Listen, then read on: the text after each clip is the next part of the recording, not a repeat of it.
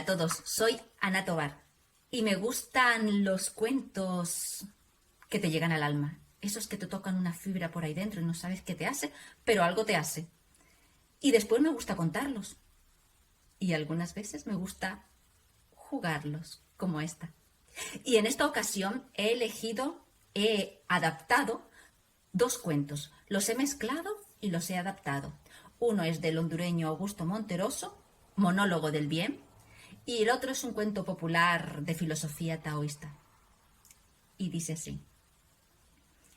Un día, el bien, harto de que la humanidad no se enterara de nada, decidió manifestarse y se dirigió a ellos y les dijo, vamos a ver, a veces detrás de mí, de lo que parece ser bueno, se esconde el mal.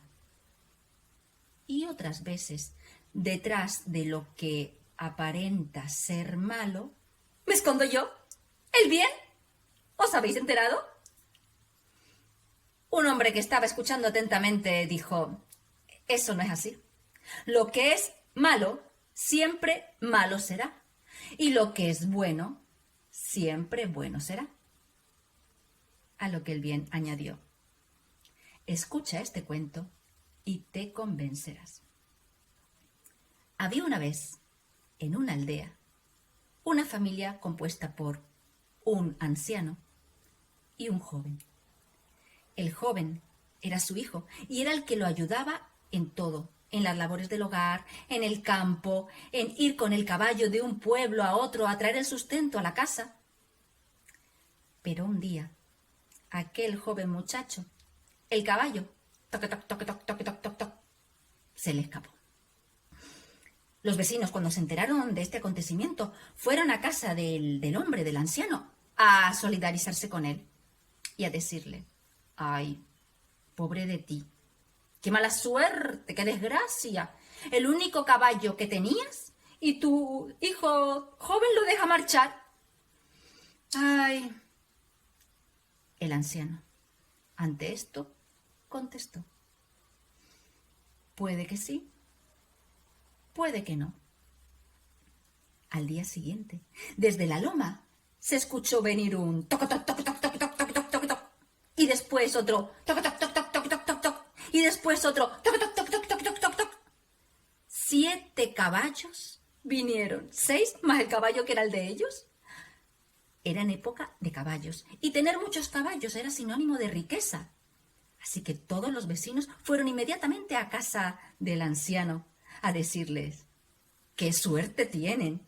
Ahora sí que son dos personas ricas en el pueblo. Si venden algún caballo, acuérdense de nosotros.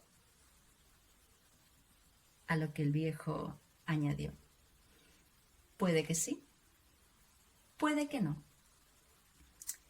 En esos días, el hijo, el hijo del anciano, se puso a domesticar, a domar a uno de estos caballos salvajes, y cabalgándolo, se cayó y se fracturó la pierna por varios sitios. Se quedó en cama. Eran tiempos en los que se, acercaba el invierno y los vecinos empezaron a, a penarse por él. Ay, pobre de ti, tu hijo en cama, ahora quién traerá el sustento al hogar. Y el anciano les dijo,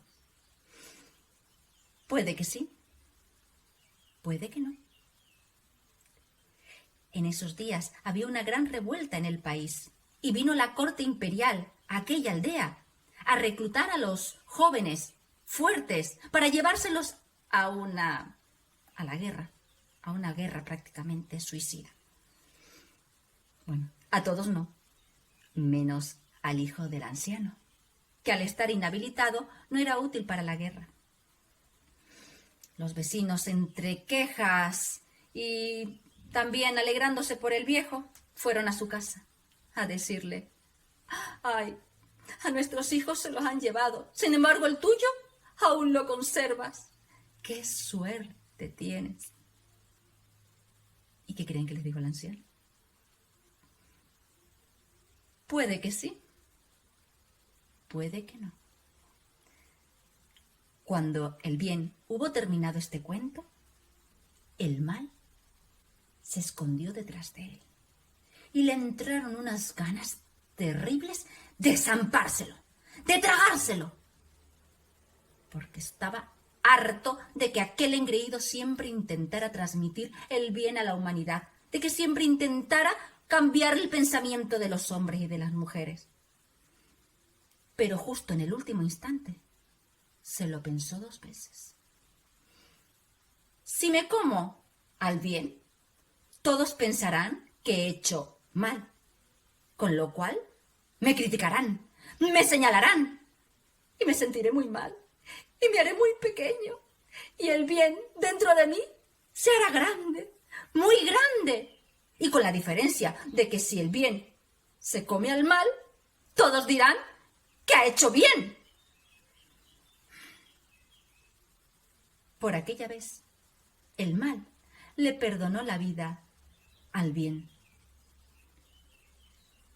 Pero lo que nunca sabrá es que el bien siempre vence al mal. Y este es el final. Colorín colorazo, les envío un fuerte abrazo. Ya queda menos para salir.